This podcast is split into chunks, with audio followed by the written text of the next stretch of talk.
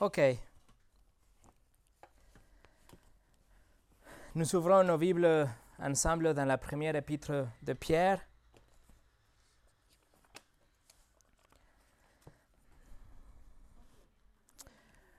Nous ouvrons la Bible ensemble dans la première épître de Pierre, chapitre 2.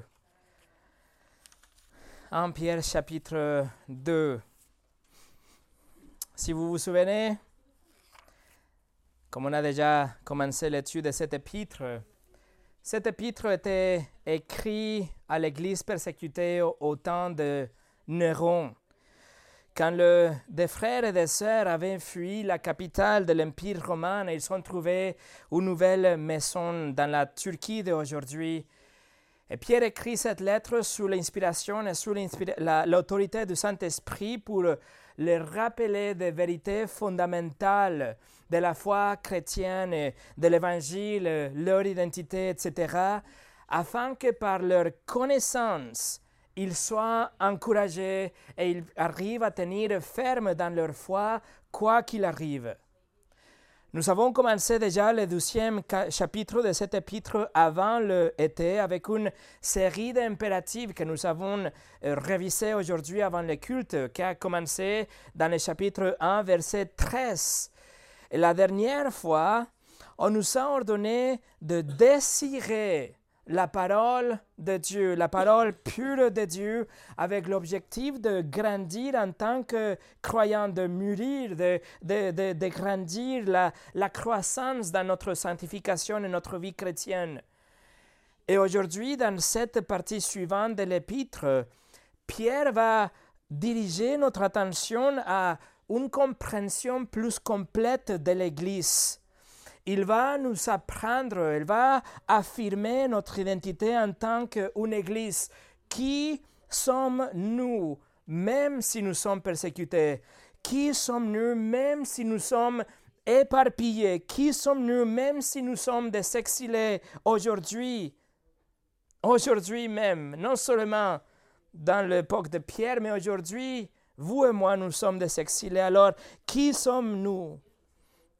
Pierre va s'appuyer fortement sur l'Ancien Testament pour nous enseigner notre identité et nous enseigner notre place dans l'Église, dans l'histoire actuelle. Et ça, c'est très important car si nous ne comprenons pas qui nous sommes, si nous ne savons pas notre identité, nous ne serons pas capables de vivre ou d'agir selon les instructions qu'il a déjà commandées et les directives qu'il continuera à donner pour le reste de cet épître.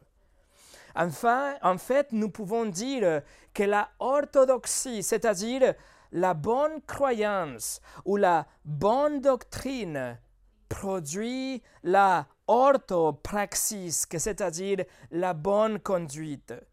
C'est ce que vous savez, la doctrine, la théologie qui va impacter votre façon de vivre et de faire. C'est pour ça que Pierre nous a donné un chapitre solide de théologie dans le chapitre 1 et ensuite il nous donne des commandements. Et toutes ces études, tous ces messages qu'on a déjà parcourus ensemble sont disponibles dans notre site en français et en russe si vous voulez le réviser ou si vous en avez manqué un. Nous devons comprendre notre place dans l'histoire, notre identité dans l'histoire. Nous devons savoir la doctrine et la théologie. C'est pour ça Paul écrit trois chapitres aux Éphésiens et après, il écrit trois chapitres de pratique. Il commence trois chapitres de doctrine et ensuite que des instructions. Paul a aussi écrit onze chapitres de doctrine aux Romains et seulement après d'avoir donné toute la doctrine, il continue avec les instructions. Alors Pierre va suivre le même modèle. Et aujourd'hui, il va nous, euh, il va commencer une série de métaphores inspirées de l'Ancien Testament. Et aujourd'hui, Simon Pierre, qui est appelé la pierre, il va décrire l'Église comme des pierres vivantes. Et il va nous montrer la position privilégiée, mais aussi les obligations immenses que nous avons en tant que des pierres vivante. Et c'est ce que nous allons voir aujourd'hui, mais avant de commencer, on va prier. Seigneur, nous sommes devant ta parole, devant une lettre qui a été écrite il y a plus de 2000 ans, mais pourtant est relevante aujourd'hui et importante aujourd'hui. Et Seigneur, nous te demandons, s'il te plaît, que tu nous montres notre place dans cette histoire, notre identité en Christ, notre position en tant que chrétien et en tant qu'une Église, pour qu'on puisse obéir tes commandements, tenir ferme dans notre foi et impacter ce monde qui s'éloigne de plus en plus de toi. Parle-nous, bénis la prédication de ta parole, au nom de Jésus. Amen. Et le message d'aujourd'hui s'appelle Les pierres vivantes. La nouvelle section de cet épître va de chapitre 2, verset 4 jusqu'au verset 10. Et en fait, le verset 10 du deuxième chapitre finit ce qui est considéré la première partie, la première grande partie du corps de cet épître qui a commencé dans le chapitre 1, verset 13. Cette deuxième partie, ou cette nouvelle section de chapitre 2, verset 4 jusqu'au verset 10, est une des plus larges collections des images de l'Ancien Testament dans le Nouveau Testament. Pierre va s'appuyer fortement dans l'Ancien Testament et en fait, dans seulement sept versets, il va citer les psaumes, l'Exode, Osée et Esaïe. Ce que Pierre va faire maintenant, c'est ce qu'on appelle en hébreu un midrash, que c'est une reprise d'un texte qui existait déjà hébraïque, et le interpréter et le appliquer dans le, dans le Nouveau Testament, dans l'histoire présente. Alors on va lire toute la section, chapitre 2, verset 4 jusqu'au 10, mais notre étude aujourd'hui sera que les versets 4 et 5. 1 Pierre, chapitre 2, verset 4 au 10. Approchez-vous de lui, pierre vivante, rejetée par les hommes, mais choisie et précieuse devant Dieu et vous-même, comme des pierres vivantes, édifiez-vous pour former une maison spirituelle, un saint sacerdoce, afin d'offrir des victimes spirituelles agréables à Dieu par Jésus-Christ. Car il est dit dans l'Écriture, Voici, je mets en Sion une pierre angulaire, choisie, précieuse, et celui qui croit en elle ne sera point confus. L'honneur est donc pour vous qui croyez, mais pour les incrédules, la pierre ont rejeté ceux qui bâtissaient est devenue la pierre dans l'angle, et une pierre d'achoppement et un rocher de scandale. Ils s'y hurtent pour n'avoir pas cru à la parole, et c'est à cela qu'ils sont destinés. Vous, au contraire, vous êtes une race élue, un sacerdoce, un sacerdoce royal, une nation sainte, un peuple acquis, afin que vous annonciez les vertus de celui qui vous a appelé des ténèbres à son admirable, admirable lumière. Vous qui autrefois n'étiez pas un peuple et qui maintenant êtes le peuple de Dieu, vous qui n'aviez pas obtenu miséricorde et qui maintenant avez, obtenu miséricorde. Comme vous voyez, ce texte est rempli avec des images de l'Ancien Testament. Et nous allons le examiner doucement parce qu'il y a trop ici dedans. Mais aujourd'hui, nous allons voir que les versets 4 et 5 sous cinq rubriques. Nous allons voir la pierre vivante. Numéro 2, la pierre rejetée. Numéro 3, les pierres vivantes. Numéro 4, le pierre construisent. Et numéro 5, les pierres au service. La première chose, la pierre vivante. Et on regarde ensemble le verset 4. Approchez-vous de lui, pierre vivante, rejetée par les hommes, mais choisie et précieuse devant Dieu. Vous voyez ici que ce verset nous présente qu'un seul verbe. Le verbe se trouve au début de ce verset, le verbe venir ou approcher. Ce verbe n'est pas un impératif dans le grec, mais c'est un participe qui nous donne une action continue qui est le résultat de quelque chose d'autre, c'est-à-dire approchez-vous comme le résultat de tous les impératifs qu'on trouve à partir du chapitre 1, verset 13 et jusqu'au chapitre 2, verset 3. Tout ce que nous avons déjà étudié nous guide, nous amène et nous fait venir et approcher le Seigneur Jésus-Christ. Alors si on suit le commandement de Dieu, ce que Pierre vient de prescrire, quel est le résultat? Vous viendrez à lui au Jésus-Christ. Venir ici faire référence à un approchement, c'est avancer vers quelqu'un, c'est arriver tout près de la personne, et dans ce cas, c'est devant Dieu, devant le Seigneur Jésus-Christ. Cet verbe ici, on le trouve dans la Bible, la Septante, pour euh, euh, parler du peuple d'Israël. Euh, l'instruction, c'était qu'il il doit venir au tabernacle. Il doit venir vers la présence de Dieu. Il doit venir en présence pour offrir des sacrifices, par exemple dans Exode 12 ou Lévitique 9. Ou par exemple, il doit aussi se rapprocher de Dieu pour entendre sa voix dans Lévitique 9 et dans Deutéronome 4. Mais ici, Pierre utilise un verbe qui est composé il nous donne beaucoup plus d'intensité que seulement l'action la, de venir. Ce que Pierre nous dit ici, on doit venir intimement vers quelqu'un. On doit nous approcher tellement de quelqu'un qu'on va demeurer avec la personne. On doit avoir une relation étroite. On doit venir pour être privilégié avec la personne. On doit nous approcher pour être avec lui personnellement.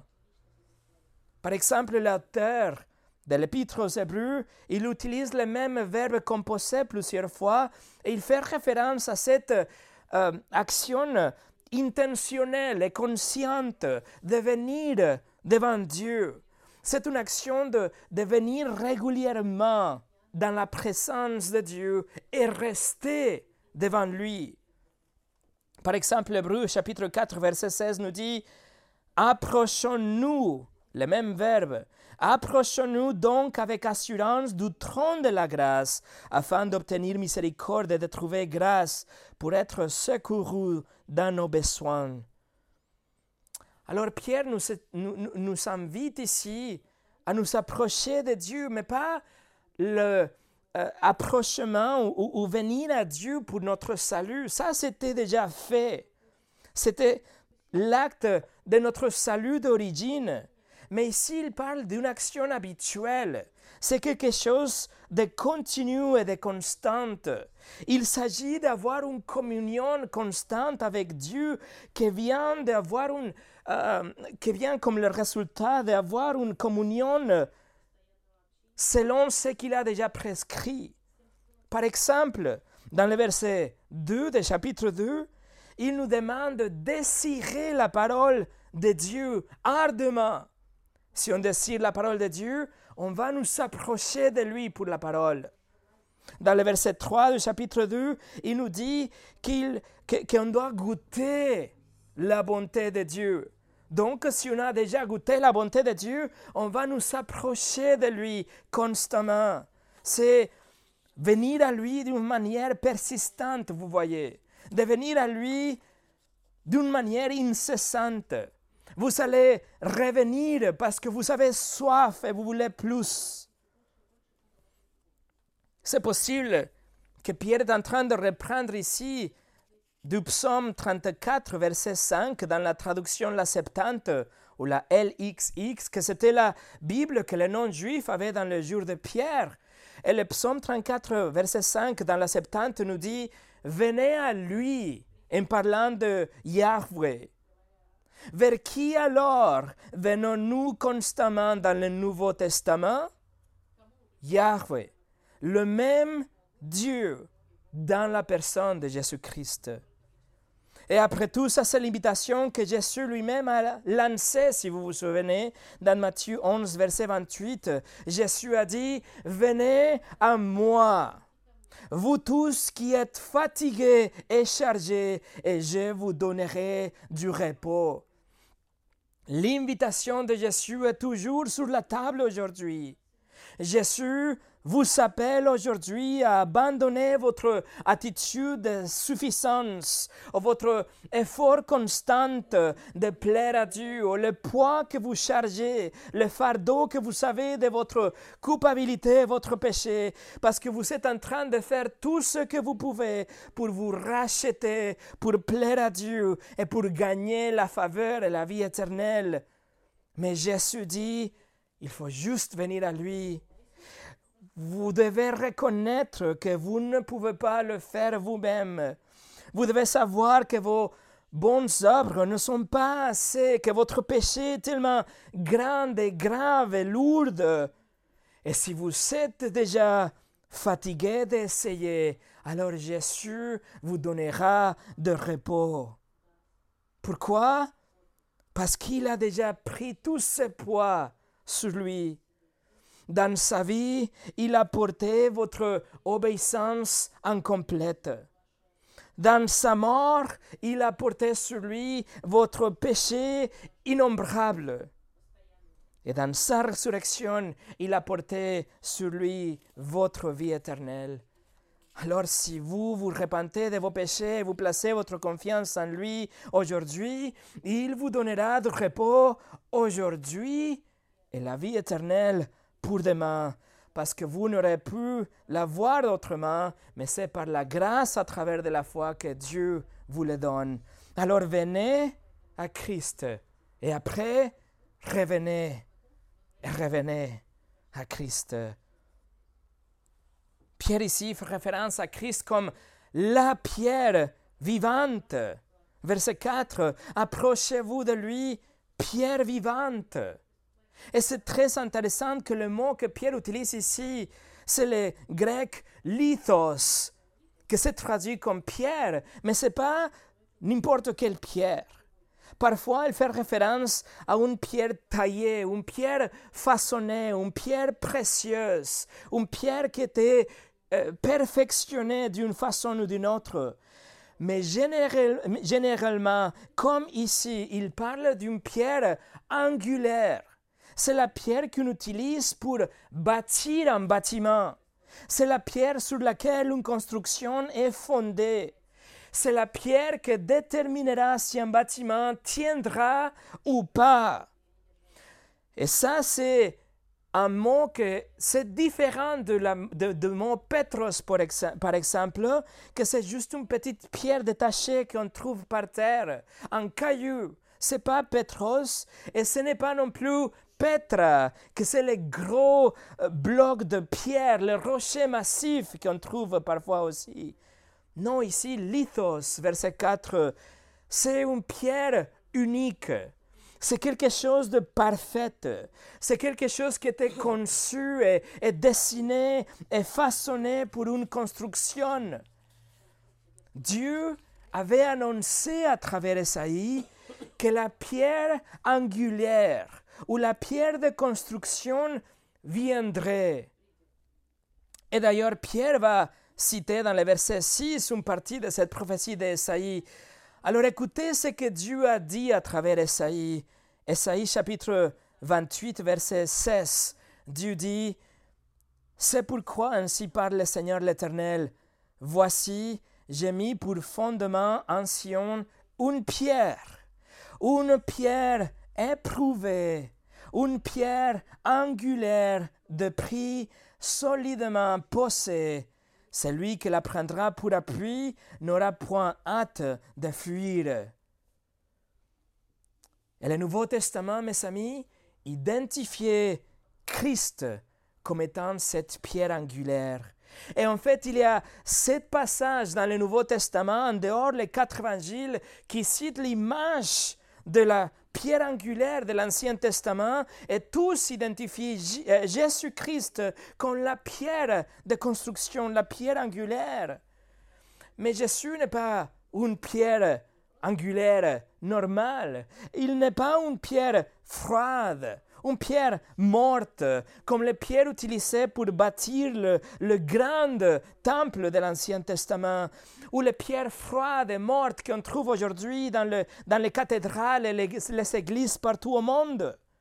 Non, les dieux en bois, les dieux en pierre sont des dieux morts, de fausses religions, où il y a que de l'idolâtrie, le désespoir et une mort sûre. Mais Jésus est la pierre vivante.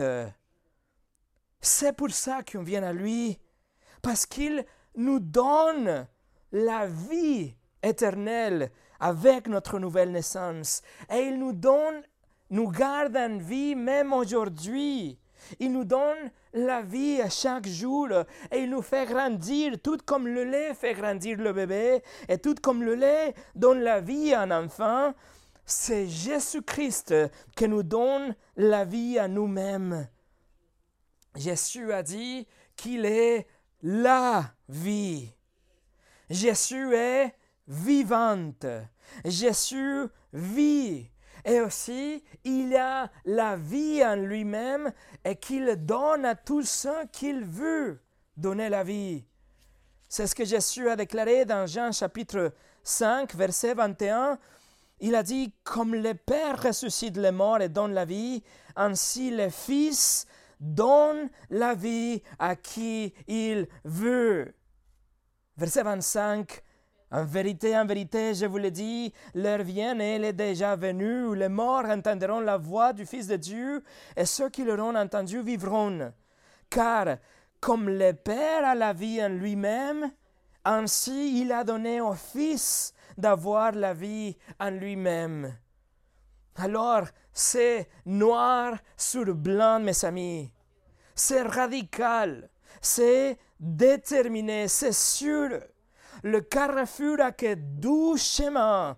Avec Jésus, vous avez la vie. Sans Jésus, vous n'en avez pas. C'est Jésus qui vous donne la vie aujourd'hui, qui vous laisse vivre chaque matin. Et c'est Jésus qui vous donne la vie par la suite, la vie éternelle. Parce que Jésus est la pierre, mais la pierre vivante. Numéro 2, la pierre rejetée. En Pierre chapitre 2, verset 4, Approchez-vous de lui, pierre vivante, rejetée par les hommes. La pierre vivante a été rejetée.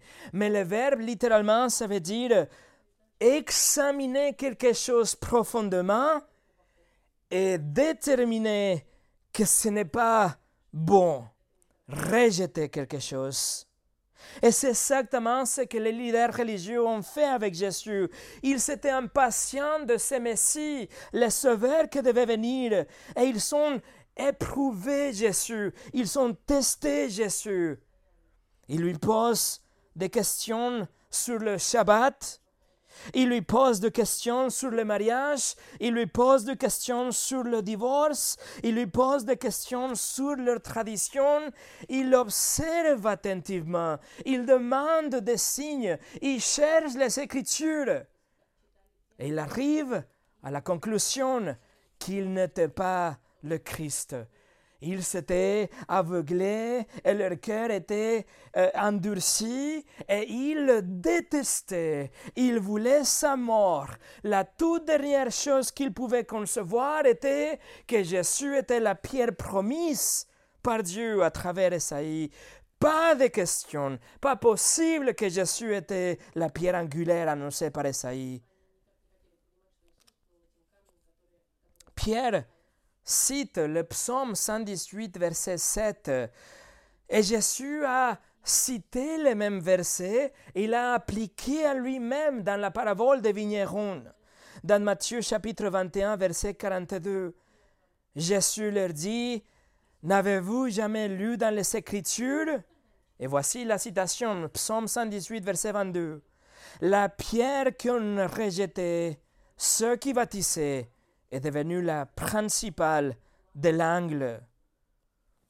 Ils sont rejetés la pierre qu'ils attendaient.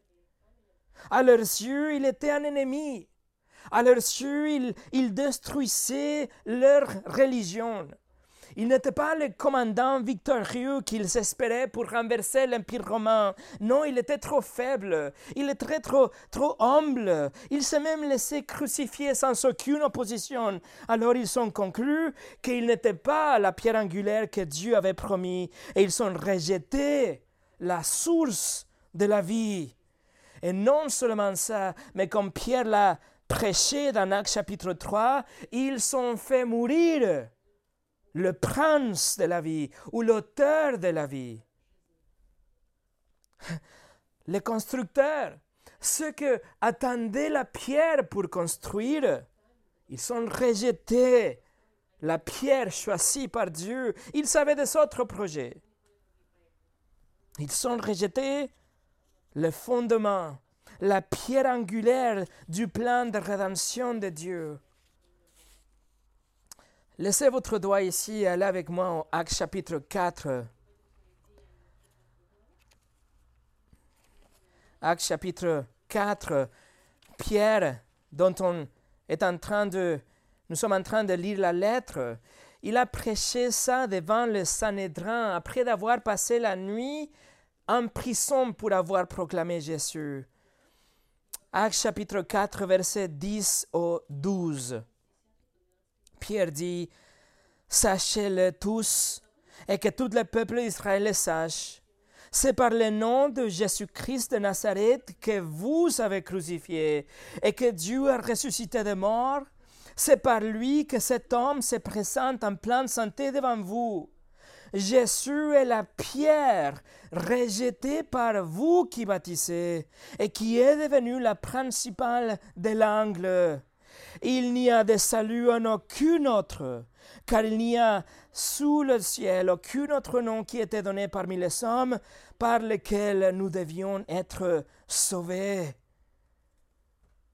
Ils sont rejetés le plan de Dieu. Et non seulement Jésus était rejeté lorsqu'il marchait sur la terre, mais il est aussi rejeté même maintenant. Et en fait, le verbe dans le verset 4 de 1 Pierre chapitre 2 nous donne une action continue. C'est une action continue de, de rejet. C'est-à-dire que les contemporains de Pierre ont rejeté l'évangile et 2000 ans plus tard, vous savez quoi? Le monde rejette le Seigneur Jésus-Christ. Ils sont plus intéressés dans la coupe du monde que dans celui qui a créé le monde. Voilà la pierre angulaire annoncée par Dieu. C'est Dieu qui dit, voilà la pierre que j'ai promis. C'est la pierre angulaire, c'est là que je vais bâtir le plan de rédemption. C'est là que vous devez vous poser pour ne être euh, battu, pour vivre. Une pierre vivante. Voilà le seul rocher, la seule pierre solide, la source de la vie aujourd'hui et la source de la vie éternelle demain. Et le monde a dit, non merci. Jésus dit que c'est exactement pour ça que le jugement vient. Jean chapitre 3, verset 19, ces jugements, c'est que la lumière étant venue dans le monde, les hommes ont préféré les ténèbres à la lumière parce que leur œuvre était mauvaise. Jésus était rejeté par ceux qui construisaient il était ridiculisé, il était déploré. Mais vous savez quoi? Ça n'a aucune importance. Parce que Jésus, devant Dieu, il est précieux et il est choisi. Revenez à 1 Pierre chapitre 2, notre texte. 1 Pierre chapitre 2, et regardez la deuxième partie de verset 4 la pierre était rejetée, mais choisi et précieuse devant Dieu. Jésus est doucement ici. Choix et précieux. Le premier mot, Jésus est éclectone, c'est-à-dire choisi, sélectionné, quelque chose de précieux, quelque chose que vous voyez que c'est excellent. C'est comme une pierre bien taillée, une pierre bien dessinée, bien façonnée, une pierre qui était faite à la perfection pour le bâtiment. Une pierre choisie. Et Jésus est doucement intimon, c'est-à-dire précieux, honoré, fortement estimé. Et ça, c'est le seul point de vue qui compte. Jésus était rejeté par les hommes, mais Dieu dit, il est choisi, il est précieux. Numéro 3, les pierres vivantes. Les pierres vivantes, regardez le verset 5. Et vous-même, comme des pierres vivantes, édifiez-vous pour former une maison spirituelle, un saint sacerdoce, afin d'offrir des victimes spirituelles agréables à Dieu par Jésus-Christ. Veuillez noter d'abord que le, le, verset commence avec Et vous-même, qui implique l'idée d'être rejeté aussi comme le Seigneur Jésus. Mais en même temps, si Jésus était rejeté, vous aussi vous serez rejeté. Mais si Jésus est choisi par Dieu, vous aussi vous êtes choisi et précieux devant Dieu. Pierre a déjà appelé l'Église comme les cellules de Dieu dans l'ouverture de son épître, chapitre 1, verset 1, si vous vous souvenez. Ceux que Dieu avait déjà sélectionnés même avant que le temps commence.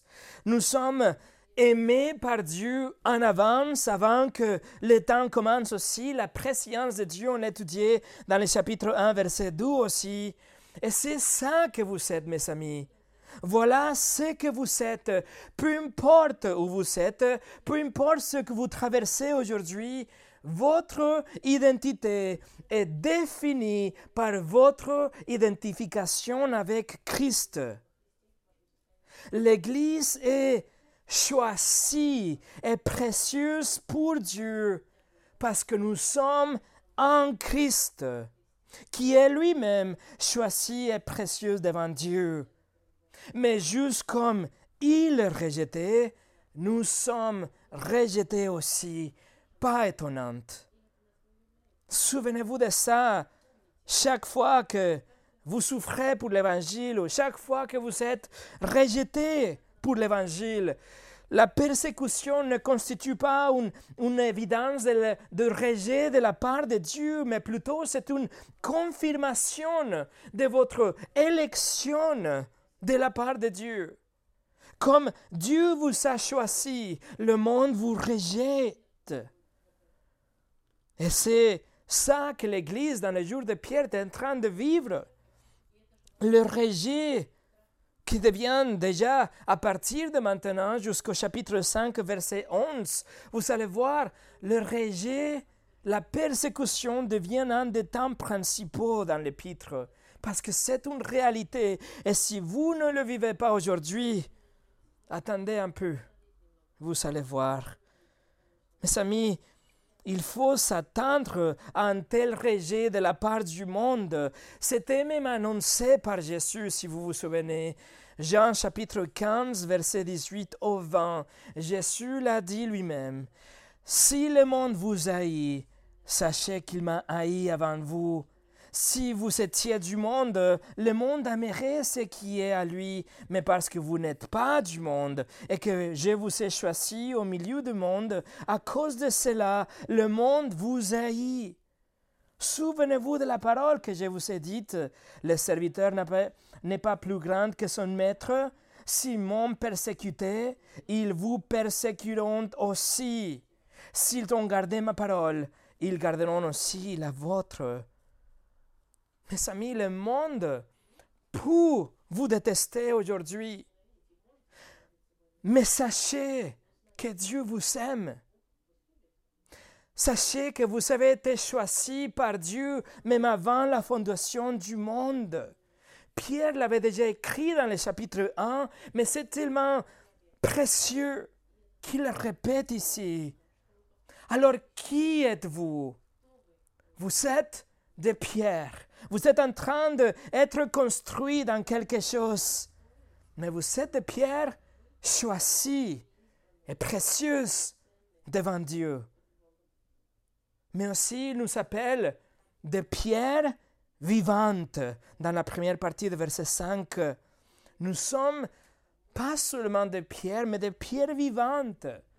Tous ceux qui viennent à Christ, la pierre vivante, tirent de lui la vie aussi. Vous tirez de lui la nature divine, la, la, la vie divine.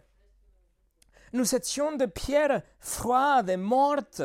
Et ce qu'il écrit que nous avions de cœur en pierre. Il n'avait aucune vie en nous. Nous étions, nous étions morts et pourris. Mais à travers le miracle de la régénération, Dieu nous donne une nouvelle vie et il nous donne un nouveau cœur et nous place dans Christ. Et nous sommes ensemble avec lui comme des pierres dans son édifice, dans son bâtiment. Nous sommes posés sur lui, unis avec lui, comme des branches d'un cep. Et nous tirons notre nature, et nous tirons notre nature de lui.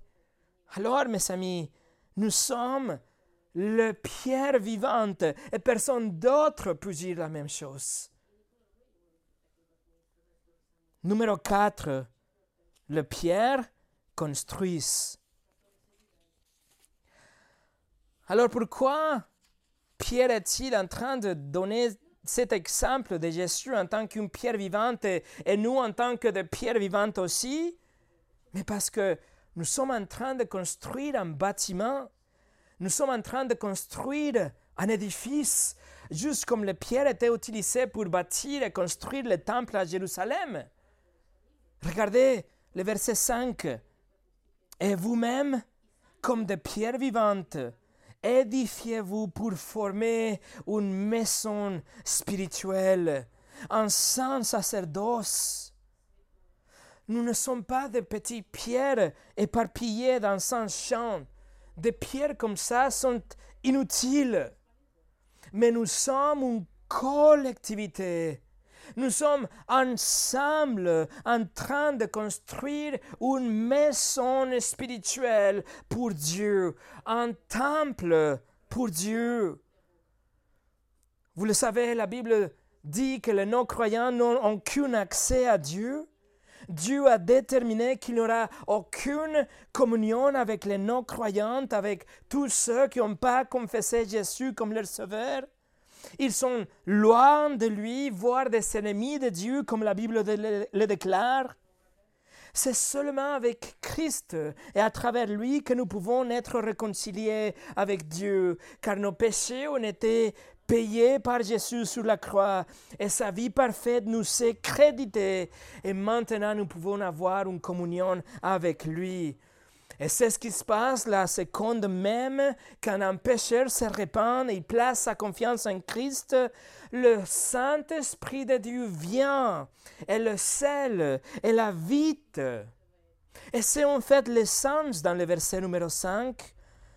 Le mot pour spirituel ici, appliqué dans le, dans contexte, Pierre écrit une maison spirituelle cela signifie d'être influencé, voire dominé par le Saint-Esprit. Nous partageons le caractère du Saint-Esprit.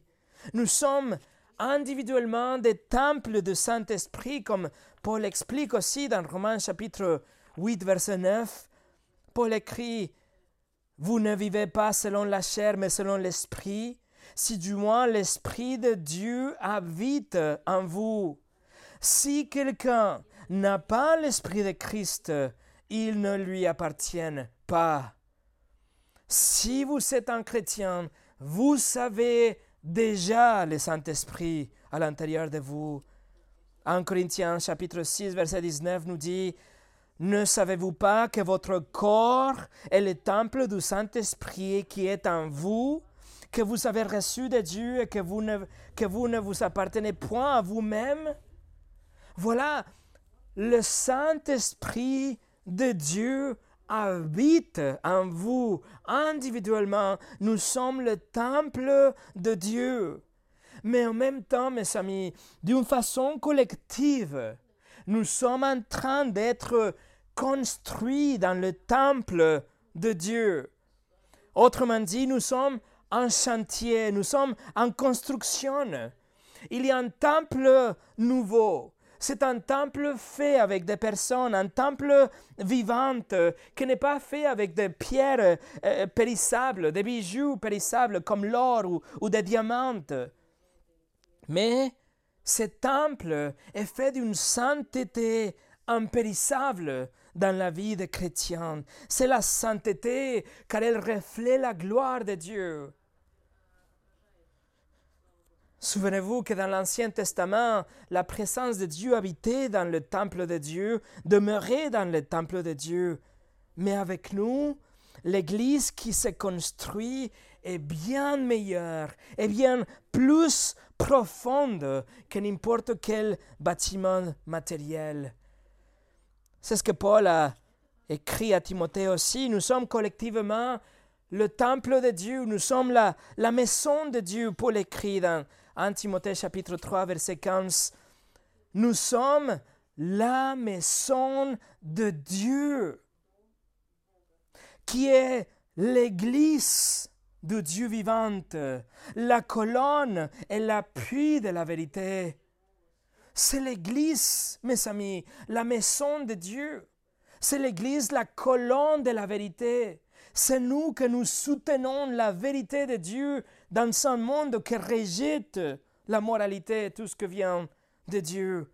Nous sommes le temple de Dieu d'une façon individuelle, mais collectivement, nous sommes en train de construire un temple, un bâtiment un lieu de demeure terrestre de Dieu, un lieu de culte où le sacrifice pour Dieu est acceptable. Nous sommes une collectivité. Vous ne pouvez pas être un chrétien, être déconnecté de vos frères et vos sœurs. William Barclay a écrit Le christianisme individualiste est une absurdité. Le christianisme est une communauté au sein de la fraternité de l'Église. Et numéro 5, les pierres au service. Alors, quelle est notre fonction en tant que pierre et en tant qu'un temple vivant pour Dieu? Verset 5. Et vous-même, comme des pierres vivantes, édifiez-vous pour former une, maison spirituelle, un saint sacerdoce, afin d'offrir des victimes spirituelles agréables à Dieu par Jésus-Christ. Non seulement nous sommes en train d'être construits dans un temple, mais nous sommes consacrés. Nous sommes un saint sacerdoce. Nous sommes séparés pour le service de Dieu, comme Aaron dans le livre de Lévitique, chapitre 8 à 11. Le sacerdoce, si vous vous souvenez, est exclusif pour les Lévites. Mais maintenant, l'accès à la présence même de Dieu est ouvert pour tous les saints. Contrairement aux prêtres de l'Ancien Testament, nous ne devons pas offrir des animaux en sacrifice. Alors qu'est-ce que nous pouvons offrir à Dieu? Nous offrons nos propres vies. Comment nous offrons notre vie à Dieu pour son service? Nous faisons par exemple des dons financiers pour faciliter la diffusion de l'Évangile. Nous faisons des dons pour bénir les autres. Nous élevons nos voix pour chanter la louange. Nous prenons part dans la vie de l'Église quotidiennement. Nous offrons notre action de grâce. Nous portons l'évangile aux non-croyantes. Nous donnons nos biens, nous partageons nos possessions, nous, nous donnons notre temps, notre attention, nous servons les autres, nous pardonnons, nous encourageons, nous prions, nous obéissons, nous, nous nous soumettons au Seigneur Jésus-Christ. En fait, tout ce que nous savons et tout ce que nous faisons, nous le faisons pour le Seigneur Jésus. Et même lorsque nous péchons, nos cœurs contrits et notre repentance est offerte comme un sacrifice à Dieu. Tout ce que nous faisons doit être fait comme un sacrifice spirituel acceptable à Dieu. Juste comme dans l'Ancien Testament, il avait les arômes qui montaient devant le trône de Dieu comme une offrande acceptable à Dieu. Aujourd'hui, c'est absolument tout ce que vous faites et votre repentance lorsque vous péchez aussi.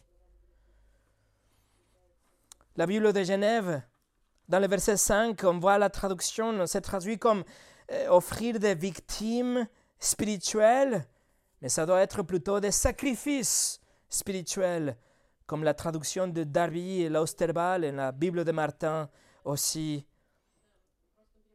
Vous voyez, mes amis, L'Église chrétienne n'est pas une organisation sociale, ce n'est pas un, club de dimanche, ce n'est pas ce que vous faites quand vous avez l'envie ou quand vous avez de l'énergie, mais nous sommes un temple nouveau, un temple vivant, où la vie transformée de chacun de vous, chaque vie ici présente, doit être offerte en sacrifice à Dieu. Nous avons un, objectif commun. Nous sommes construits comme une unité et nous ne pouvons pas survivre en dehors de la communion fraternelle avec les autres croyants. Non seulement avec ceux qui sont dans cette pièce aujourd'hui, mais aussi des autres chrétiens en dehors de ces quatre murs et même les croyants dans générations passées et générations futures. Nous sommes tous ce grand projet de Dieu pour bâtir un temple et une maison spirituelle pour lui. Mais chacun doit prendre sa place et sa part dans cette maison spirituelle. William Barclay, again, again, encore, il raconte l'histoire d'un roi de Sparte. Ce roi de Sparte est en train de se vanter devant un roi que le visitait, que, euh, venait visiter ce roi. Et, et, les visiteurs regardaient autour Sparte. Il a remarqué qu'il n'avait pas de mur dans la ville. Donc il a posé la question. Il a dit, où sont les célèbres murs de Sparte et le roi de Sparte montra son armée et répondit Ce sont le mur de Sparte. Chaque homme est une pierre. Qu'il en soit dit autant bien plus encore de nous, mes amis, que l'Église de Christ soit plus forte que ça, qu'on arrive à défendre la gloire et l'honneur de notre roi. Et pour finir, Remarquez qu'à la fin de verset 5, c'est marqué que cet acte de service ou ces sacrifices spirituels sont agréables à Dieu par Jésus-Christ ou à travers Jésus-Christ. Ce qui signifie que toute la religion du monde, et tous les sacrifices du monde, et tout l'argent que quelqu'un peut donner aux pauvres, etc., toutes les meilleures choses qu'un homme puisse faire, mais faites en dehors de Christ, ne pas acceptable par Dieu. Seulement ceux qui sont acceptés par Dieu peuvent offrir des offrandes acceptées par Dieu. Seulement ceux qui ont venu à Christ peuvent continuer de venir pour demander plus du lait pour leur vie. Ils peuvent continuer de venir à Christ pour être édifiés, construire et pour offrir un sacrifice acceptable par Dieu. Seulement ceux qui ont venu à Christ peuvent même offrir leur chant d'adoration et de louange tous euh, dépendent de l'œuvre de Christ.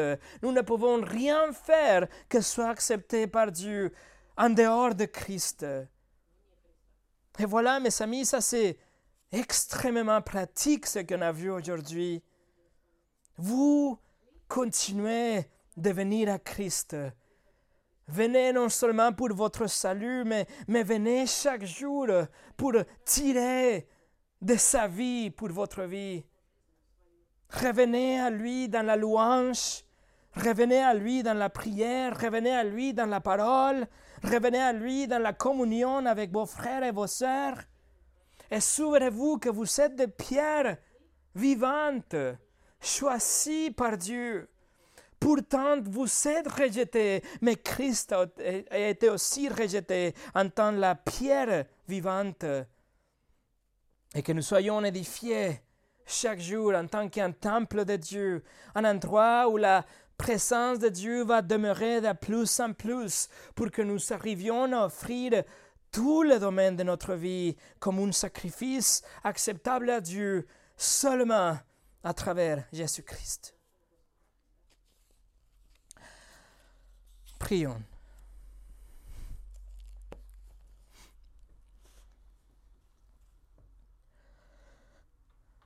Seigneur, merci pour ta parole et merci pour notre identité que nous trouvons en Christ. Merci que même si nous sommes rejetés aujourd'hui, nous sommes choisis, nous sommes précieux et nous sommes en train d'être construits dans une maison de Dieu, un temple spirituel de Dieu. Mais quelle histoire! Merci pour ta grâce et pour ta miséricorde, pour ta générosité envers ton peuple. Seigneur, non seulement tu as sauvé nos âmes de l'enfer, mais tu nous donnes une position tellement privilégiée. Merci pour ta parole. Et nous te demandons, Seigneur, que tu sois avec nous pour qu'on arrive à vivre et appliquer toutes ces choses qu'on a apprises aujourd'hui. Au nom de Jésus. Amen.